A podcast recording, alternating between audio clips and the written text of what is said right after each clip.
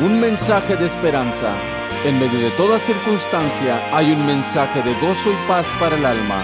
Escúchelo con David González.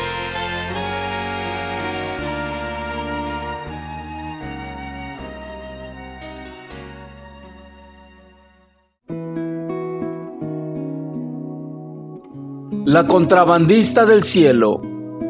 El teólogo alemán von Almen dijo en una ocasión que María, la Virgen escogida por Dios para que fuera la madre de Jesús, era la contrabandista del cielo, porque sin pasar por la aduana de la razón, ella fue el medio escogido por Dios para introducir en la tierra algo que pertenece al cielo. Este evento del nacimiento virginal de Cristo a lo largo de la historia, para algunos ha sido ocasión de grandes controversias. Y no es la intención de ocuparme en tratar de explicar este asunto del contrabando, sino tratar de centrar nuestra atención en el anuncio que el ángel Gabriel hace a esta humilde mujer de Nazaret. Fue un anuncio inesperado que perturbó a María al escuchar las palabras del ángel Gabriel. De momento ella no lo creía muy bien para ella era tan extraño el saludo que no entendía su significado. Y es un anuncio muy profundo que aunque de manera fiel se aplica exclusivamente a María, podemos encontrar enseñanza significativa para todos nosotros hoy en día. María, una humilde sierva, quien estuvo alegre de ser usada por Dios en todo lo que Él quisiese. María fue el instrumento que el Señor usó para acercarse a la humanidad sin importar los descréditos que le ocasionaría a su propia persona.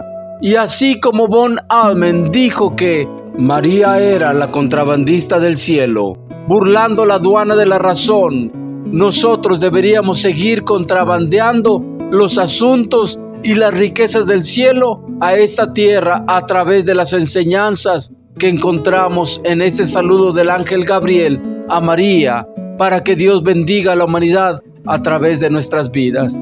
El Señor sigue buscando personas que quieran ser instrumentos de bendición, aunque la historia del nacimiento de Jesucristo para algunos sea tan trillada o lo vean solo como un evento para la época de Navidad.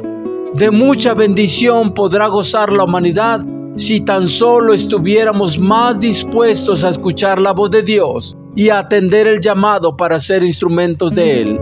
El cielo tiene muchos recursos que desea derramar sobre la tierra, pero es a la iglesia y a todo creyente a quien le corresponde disponerse para traer esos bienes celestiales, sin importar cuántas aduanas de la razón tengamos que burlar.